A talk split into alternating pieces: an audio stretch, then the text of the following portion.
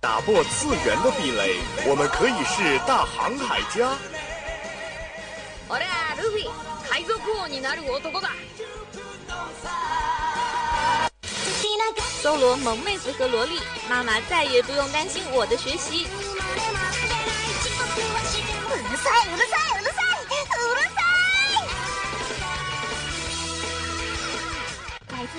日本、欧美、全世界的 ANG News，让你的耳朵根本停不下来。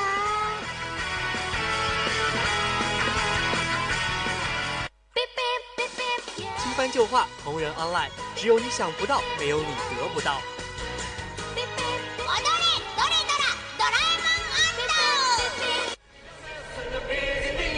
不要叫我们红领巾，我们也不是活雷锋。因为一切精彩尽在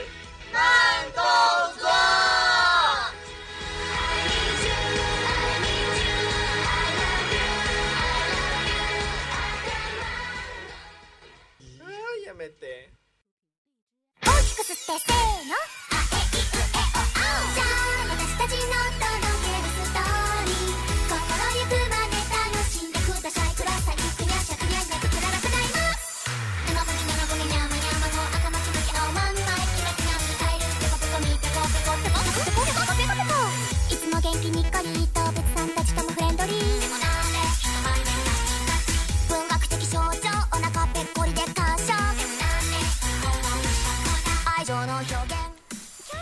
哦哈哟，大家好啊！让你们久等了，这里就是大家心心念念期待着的慢动作了。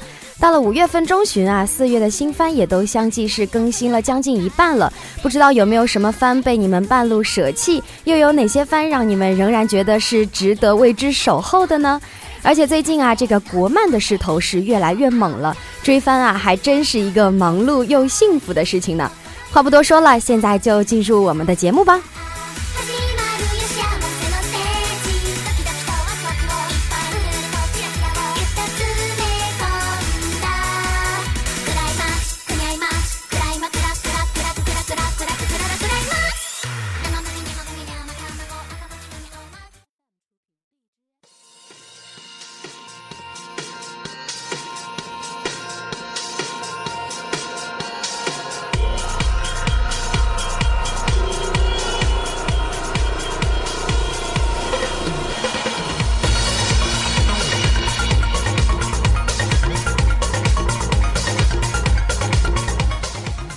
好的，非常熟悉的音乐带我们走进今天的第一板块 New Start 资讯全雷打，来看看本期为大家带来了什么资讯吧。首先是第一条，六月中旬上线《文豪与炼金术士》公开第二弹 PV 了。DMM 呢是日本一家著名的网站，旗下的《刀剑乱舞》《舰队收藏》等作品呢都受到了玩家们的喜爱。去年，DMM 公司呢宣布要推出全新的游戏《文豪与炼金术士》，最近呢也是官方公开了第二弹的 PV。这是一款以近代文学史上的著名文豪为主题的女性向模拟育成游戏啦。在这段长达一分多钟的 PV 当中啊，各种角色是纷纷的登场了，其中大部分场景当中都出现了书籍。哎，陈静觉得这是非常符合大文豪们的特点的。文豪与炼金术士这个 iOS 和安卓版本呢，也将在今年的六月中旬上线了。感兴趣的网友们也可以来关注一下哦。当然，在这里呀、要特别强调一下这个游戏的声优阵容啊，因为它非常的强大。比如说，邹访不顺一呢，他是饰演了芥川龙之介；还有鸟海浩辅饰演了夏目漱石；神谷浩史饰演了全镜花；中村优一饰演了太宰治；还有小野坂昌也饰演了织田作之助；绿川光饰演了尾崎红叶；花江树花江夏树饰演了北原白秋；戴永义饰演了这个宫泽贤治；还有立花慎之介饰演了岛齐藤村等等啊。除此之外呢，野岛健儿、世原彻也等等人也这些非常有名的、有人气的声优呢，也将加盟这部作品了。大家可能都很好奇啊，这个文豪与炼金术士到底讲了一个什么样的故事？其实呢，就是说在某一个时间点的日本啊，突然出现了文学书全部被染黑的这样一种怪异的现象，这是由书中带着负面情绪诞生的这样一种侵蚀者所导致的灾难。于是呢，有着特殊能力的炼金术士就作为特务私书被派遣到了图书馆，为了对抗破坏书中世界的侵蚀者，炼金术士们与传世的文豪者们一起战斗的故事。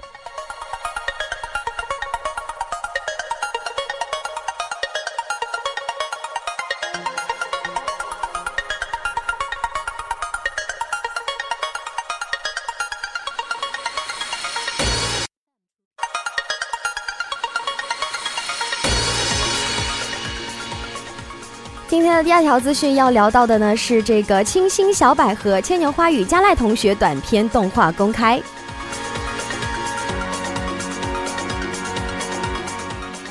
牵牛花与加赖同学》呢是高岛博美创作的漫画作品了，这部作品已经宣布动画化了。四月七号呢，官方公开了本作的动画短片《你的光芒》。谈不上华丽的人设和淡淡的背景呢，使得整部作品啊都是透露出一种小清新的氛围。它的 BGM 呢也非常的平淡，相信这将成为一部非常治愈的百合动画了。你的光芒的制作呢是由 ZEXCX 负责的，监督和演出呢都是佐藤卓哉，曾经指导过学生会的一己之见、命运石之门、选择感染者等动画。人设和作画的监督呢都是板井久太。他曾经负责过瑞从零开始的异世界生活的作画，BGM 呢是奥华子的你的笑颜。牵牛花与加赖同学的主角之一山田呢是班上的园艺委员，性格非常内向，而且呢他偷偷喜欢着隔壁班的加赖同学。加赖同学是田径队的王牌，外表帅气，运动万能，是学校里的一个风云人物。两个人呢因为山田种的这个牵牛花而相识了，并且成为了一个好朋友。随着故事的进展呢，山田和加赖同学在校内校外都常常在一起，最终终于是互相确认了彼此的心意，成为了情侣，并且开始交往了。两个女孩子之间的感情到底会擦出什么样的火花呢？让我们拭目以待吧。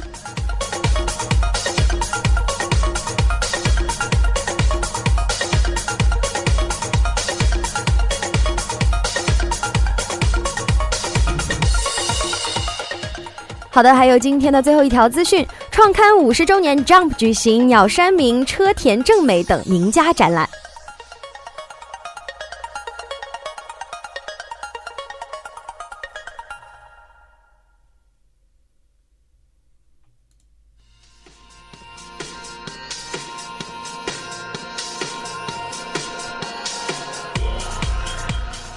时间过得好快啊！集英社的周刊《少年 Jump》不知不觉呢，已经是创刊五十周年了。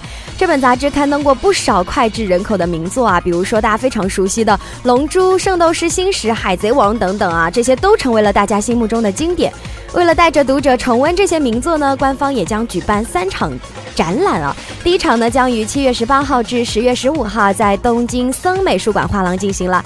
第一场展览呢是创刊五十周年纪念周刊少年 Jump 展，Vol 一创刊一一九八零年代传说的开始。届时呢，将展出本宫弘志的男儿当大将，车田正美的圣斗士圣斗士星矢。无论尊原作以及原哲夫绘画的这个北斗神拳，以及有挖尖的金金肉人，鸟山明的龙珠，秋本智的乌龙派出所，荒木飞吕彦的 JoJo 的奇妙冒险，高桥洋一的足球小将，以及啊四泽五一的这个哥普拉，北条司的城市猎人等等啊，会有六十三部名作在当场展出了。而在二零一八年春天呢，会举行第二场展览——周刊少年 Jump 展 Vol Two。一九九零年代发行数量六三五万册的冲击啊！当然，在同年的夏天呢，要举办第三场展览，是周刊少年 Jump 展 Vol Three，两千年代至今啊，进化最强杂志的现今。这三场展览呢，会让我们读者彻底了解奇妙的 Jump 世界了。周刊少年 Jump 的口号是这样的：热与。啊，爱与热血啊，很多读者的启蒙之作呢，都是在上面连载的。想必大家想起初次入坑时的那种心情，我想也是非常充满激情的。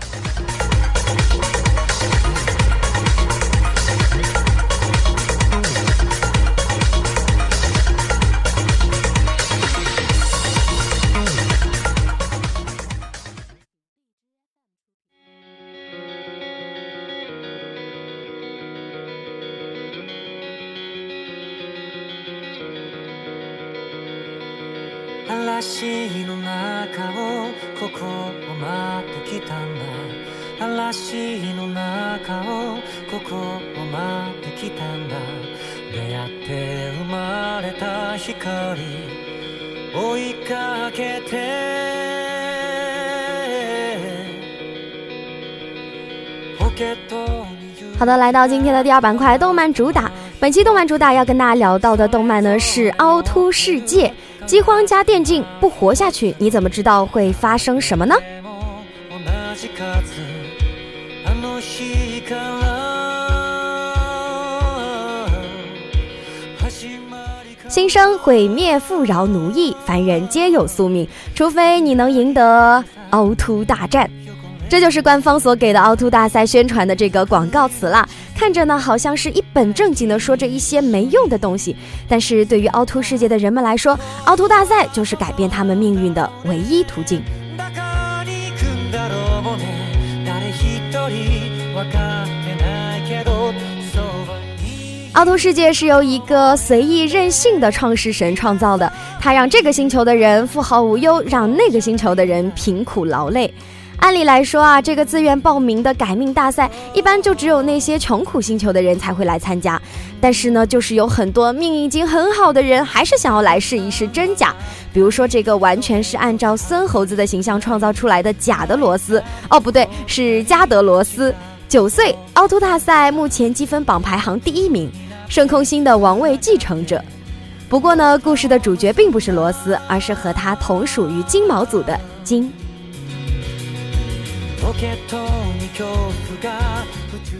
金的话，总的来说就是热血呆萌大笨蛋、纯良无害小天使。他来参加凹凸大赛的原因呢有两个啊，一个是寻找三年前参加了凹凸大赛的姐姐秋，另一个呢和当初姐姐参加凹凸大赛的目的一样，是为了改变格鲁星上的人们被奴役的命运。虽然金曾对姐姐说过自己要变强，然后强大到可以保护姐姐。可是，在姐姐离开之前啊，他又何尝不是一次又一次的被姐姐在怪物手下救回一命？他鲁莽的来参加凹凸大赛，在大赛预选快要结束的时候，都还在凹凸星球外迷着路呢。要不是碰上了淘宝的逃跑的炮灰二人组啊，要不是这个炮灰二人组引来了天使长 Daniel，我觉得凹凸大赛大概在第一集就可以完结了。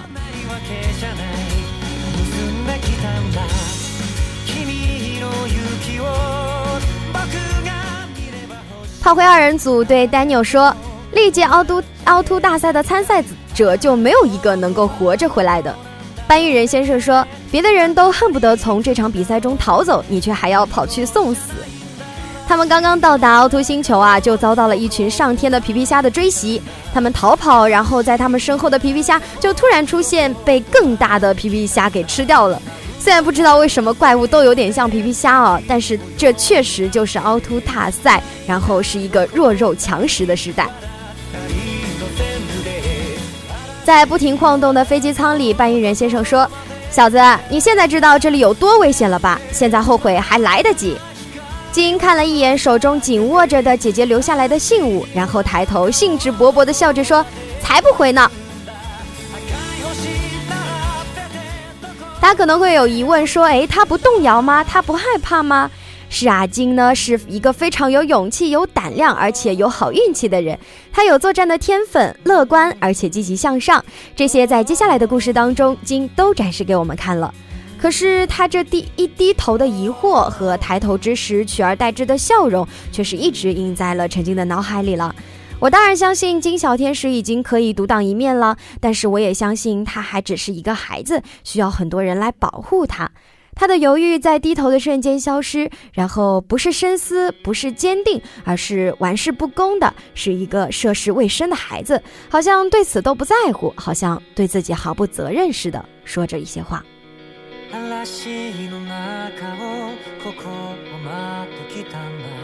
嵐の中をここを待ってきたんだ嵐の中をここを待ってきたんだ出会って生まれた光追いかけて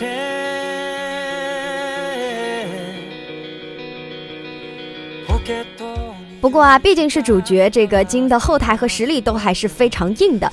比如金去领技能的时候，小黑洞说：“终于找到你了。” 比如金的姐姐好像在往届的凹凸大赛中当中是没有什么与众不同之处啊。比如说金接连俘获了驯兽师紫堂一家的这个紫堂幻，号称新人杀手的星月魔女凯莉。还有比如说金，他还在积分榜上排名第二，有一个又驯染格瑞。格瑞呢，啊，是一个有非常话非常多的话可以说的一个人物啊。格瑞呢，他的头上有护额，将银发竖起，但是仍然有几缕顺着脸廓垂下来。他随身携带着自己的原力技能武器猎斩，并且将他的所见皆可斩的力量是发挥到了极致啊！实力强大，性格冷淡，而且不得不提的是，他是一个护金狂魔。虽然呢，表面上对金非常的冷漠，对金的各种啊撒泼、耍赖、卖萌都无动于衷，但是当他知道金被鬼狐招入了鬼天盟之后啊，二话不说就是一把刀子架在了鬼狐的脖子之上，让他从组织当中踢了金。而且在金被鬼狐利用来对付自己之后，受伤的他还对鬼狐说放了金。死死活不肯和这个罗斯打架的国瑞，就因为罗斯的一句“之前在大厅遇到的那个傻小子，不如我去把他也干掉”，就立刻举起刀飞了过来。当然还有和金刚见面之后的一句“笨蛋，这不是游戏”，还有公主抱抱完之后的那句“我的温柔可是很贵的”，都可以看出制作方非常的用心呢。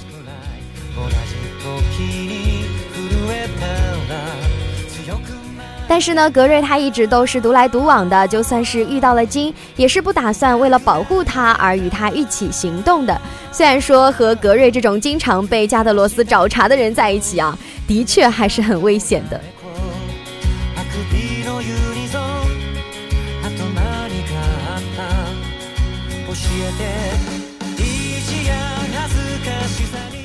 当然，第一季能够顺利的完成，绝对是少不了我们的劳模把反派写在脸上的令狐天冲啦。漫画中鬼狐大人露脸的次数真的是少的用手指头都可以数过来了，但是在动画里啊，鬼狐大人的登场时长几乎是可以和金媲美了。自古面具底下逆天眼，鬼狐大人的眼啊，我觉得已经是把七创社给吞了。总之啊，鬼狐大人在凹凸世界当中有着不可取代的作用，且听制作组是怎么给他颁奖的吧。他是感动凹凸世界的十大人物，是他让格瑞有机会再度出场，是他首次揭露凯莉的另一面，是他与金与紫堂同生死共患难，又是他把金和紫堂拉入鬼天盟，又是他造成金与紫堂和凯莉的决裂，又是他提升金和紫堂的实力，还是他引发了格瑞、凯莉、加德罗斯的混战。他到处奔波，只为引出各路人物出场；他四处忙碌，只为能够推动剧情的发展。他背下黑锅，但应该得到荣誉。凹凸世界最佳劳模鬼狐天冲。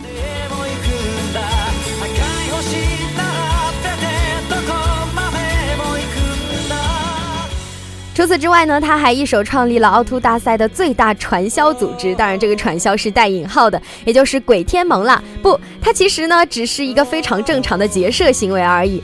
反正呢，就是这个听起来就不是什么正经组织的名字啊，也因为他的嘴炮技能和煽动力，一下子就套出了我们的主角金和他的第一个组队小伙伴紫堂幻，而且呀，一他一呆啊，就几乎是一整季的动画了。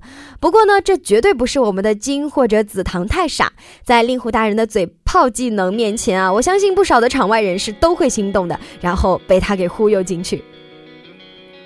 而且，凡是进去的人呢，不仅完全遵从鬼鬼狐的这个指令，还完全向鬼狐贡献自己的积分和原力。积分是什么？积分就是凹凸大赛的唯一货币，是排名的指标了。那原力呢？原力就相当于忍者的查克拉，是凹凸大赛参赛者的一个重要能量。作战的时候呢，他们团结合作，战果连连；休息的时候，他们和善相处，互帮互助，搞得鬼天盟的基地在这个假期的时候啊，就跟个养老院似的。总之，除了阴惨惨的面具之外，鬼天盟温暖、充满阳光的氛围，真是成，真是和这个名字啊一点都合不来。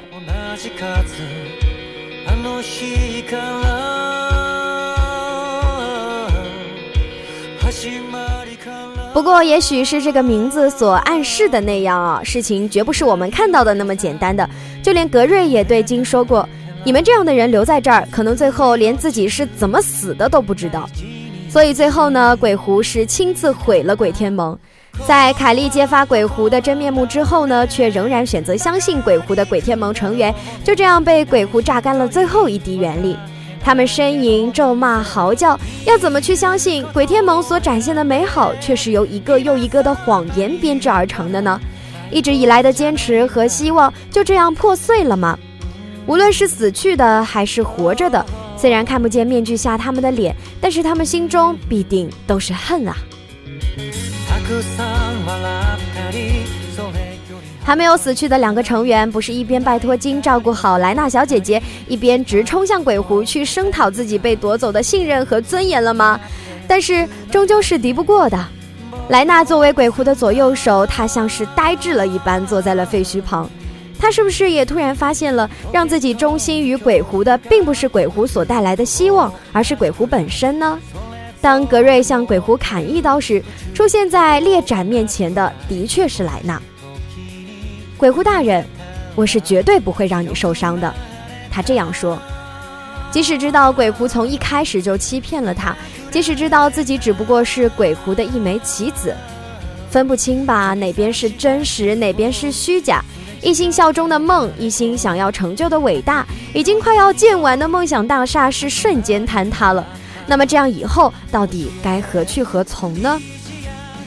好奇怪啊！我一点儿也不讨厌你，我一点儿也不恨你，我还是想要站在你的身边，我还是想要保护你，还是想要唤你一声“鬼狐大人”。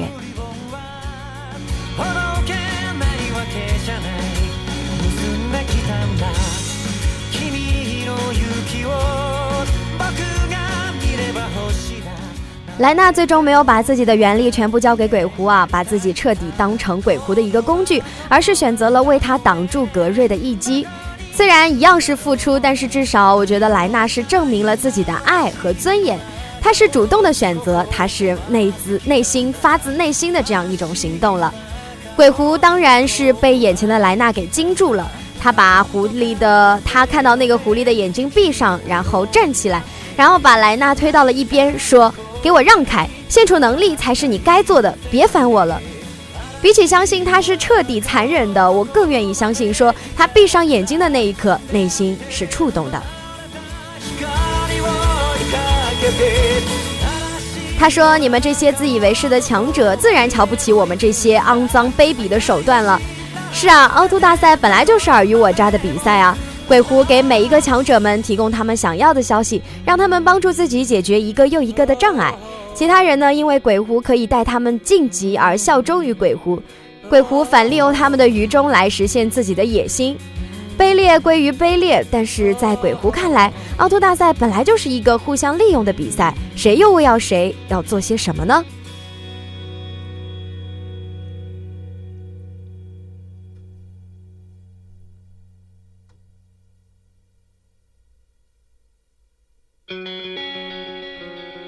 但是陈静想啊，大概是越不相信感情的人，越能够为真情所动吧。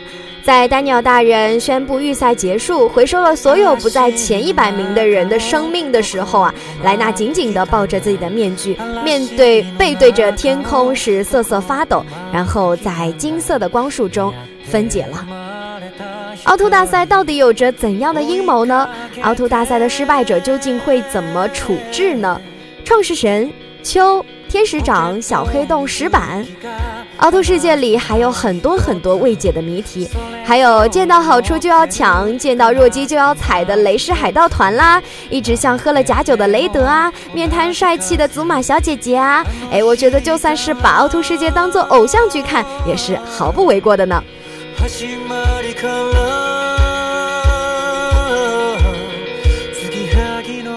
最后的最后啊，就让我为格瑞大人最后打一次 call 吧。感兴趣的小伙伴们也可以去搜索“凹凸世界”来过过瘾哦。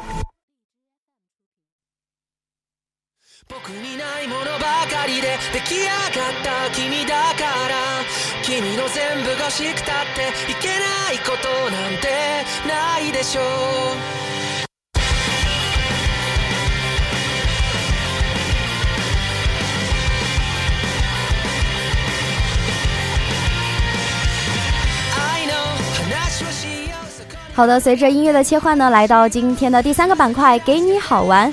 入江湖岁月催，动漫中的刀客大盘点啦。止まらないよ止めるべきかももうわからないよ痛いのとどんどんも同じような意味愛の腕に无论是刀客还是剑客，好像都蕴含着一种快意恩仇的侠士之风。 刀剑在冷兵器时代是必不可少的作战工具，一把好刀也可以用来装饰，来彰显彰显你的身份。刀作为一种武器，在动漫作品当中的出镜率也是非常高的。不是还有《刀剑乱舞》这样的将刀剑拟人的作品吗？像是我们刚刚在第二板块提到的《凹凸世界》当中，格瑞用的猎斩就是一把大刀。虽然因为它无视了质量守恒定律，已经远远的超出一把刀所能够做到的能力范围啦。那么今天我们所要盘点的就是动漫当中的那些刀客们啦。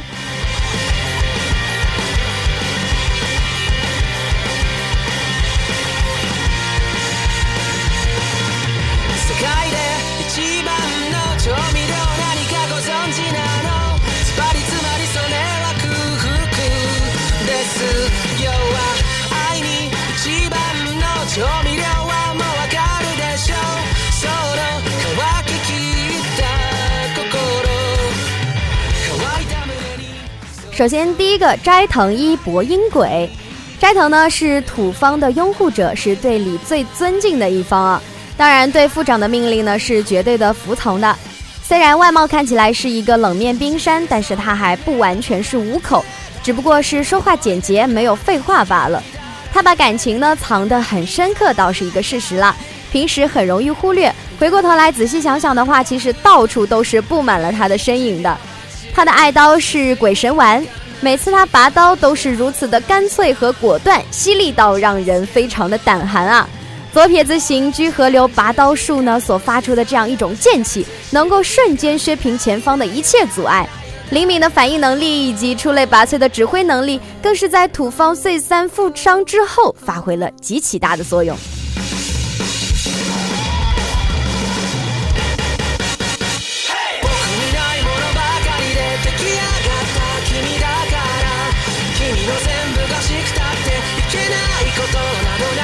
しょう。赤と黄と紫の色だけで海を描いたんだ。君と僕とはつまりさそういうことなんだ。わかるでしょ青は僕らの中に十分すぎるほどあるから。燃えているこの炎青色で僕らはさ書いたんだ。接下来要聊到的是黑崎一护死神。黑崎一护呢是一个看似暴力单薄，但是实际上非常善良、勇敢、爱护家庭的少年了。而且他呢拥有能够看见灵的体质。他的刀呢是斩月，一般情况下都是十解状态的。十解之后，刀的形态呢会变得非常细小，带动本体速度和力量的一个大幅度提升。而发动绝技无月的时候呢，会让医护自己化身成一个月牙进行攻击了，从而呢能够获得一个极大的力量。医护呢曾经用这种状态是打败了崩兰，不过代价呢是永远的失去了死神的力量。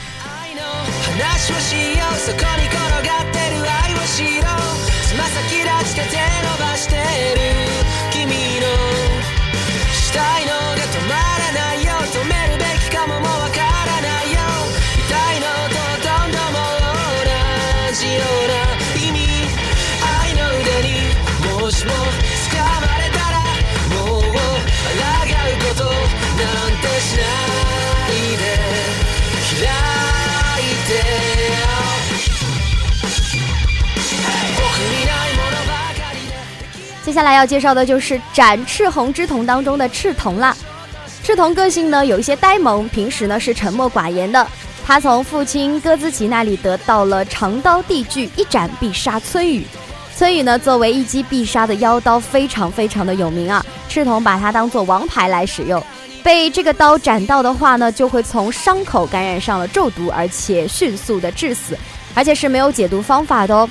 虽然效力非常的强啊，但是也有弱点。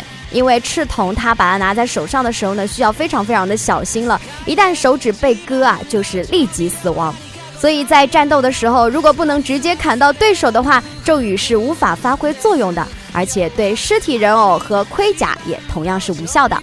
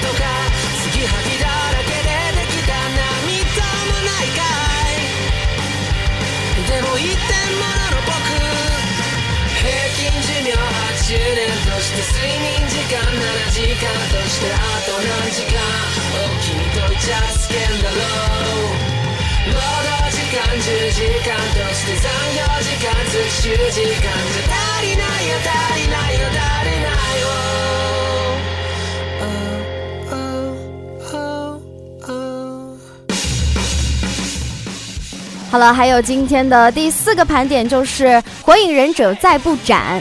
桃地再不斩呢，生在雾隐忍者村，是著名的雾影的鬼人。他在让学生相互残杀的忍者毕业考试当中呢，是只身一人杀死了当届所有的学生。再不然，是雾影忍刀七人众之一，在那里呢，他他得到了斩首大刀。他精通水遁忍术和暗杀术，因为策划暗杀水影失败，然后逃离村子，成为了叛忍。之后呢，收留了白，但是白对他来说啊，不仅仅是一件工具而已。白对他全心全意的信任，最终是感动了他。最后呢，再不斩，再不斩，说他真的很希望和白去同一个地方。大概我想，在他的心里啊，拿着那把斩首大刀屠戮无数的自己是只配去地狱的，而白呢，应该会上到天堂吧。但是呢，就算是地狱，白也一定会毫不犹豫的从天堂跳下去的。他将死时呢，这个呃卡卡西对鸣人说：“看下去，这是一个拼命活下去的男人最后一刻。”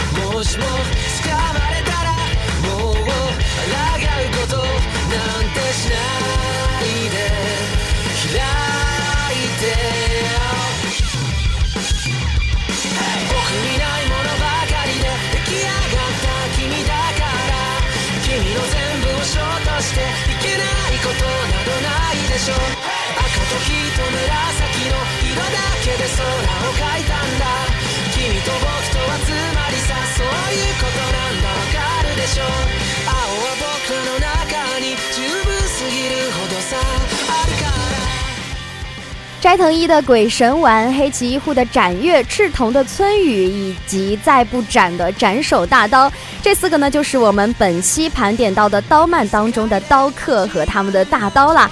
如果大家在看动漫、看这些国漫的过程当中，也发现了很多有意思的刀客和大刀的话，也可以和我们一起来分享哦。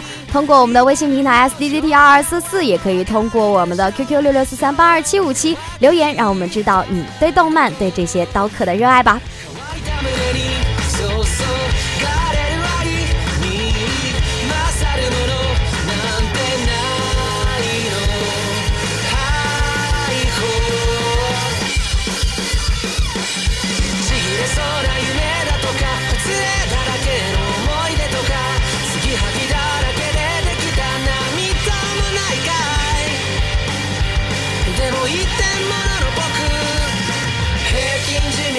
執念として睡眠時間7時間としてあと何時間。を君とイチャつけんだろう。労働時間10時間として残業時間月収時間。じゃ足りないよ足りないよ足りないよ、oh.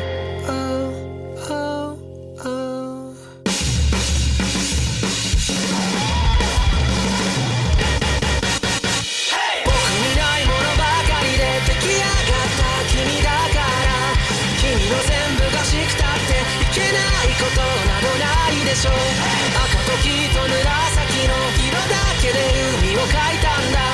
君と僕とはつまりさそういうことなんだ。わかるでしょ青は僕らの中に十分すぎるほどあるから。燃えているこの炎青色で僕らをさ描いたんだ。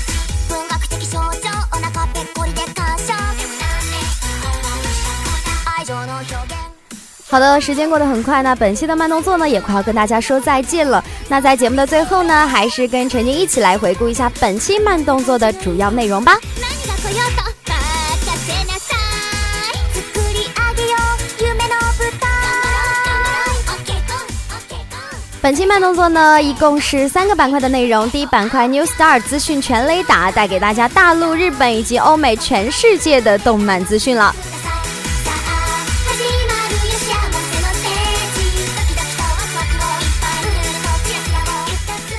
第二板块动漫主打，本期和大家聊到的呢是《凹凸世界》，饥荒加电竞，不活下去，你怎么知道会发生什么呢？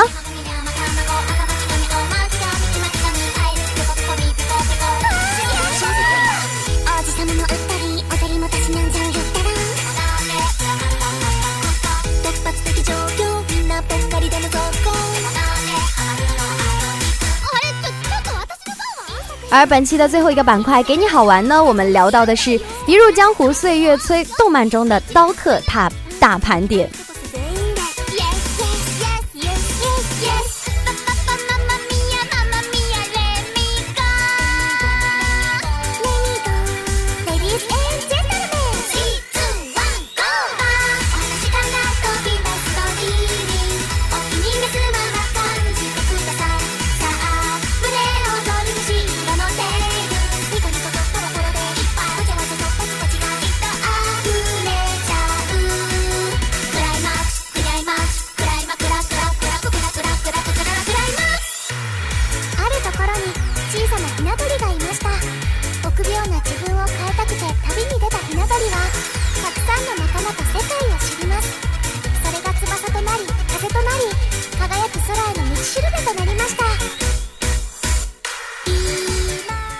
好的，那以上呢就是本期的慢动作带给大家的全部内容了。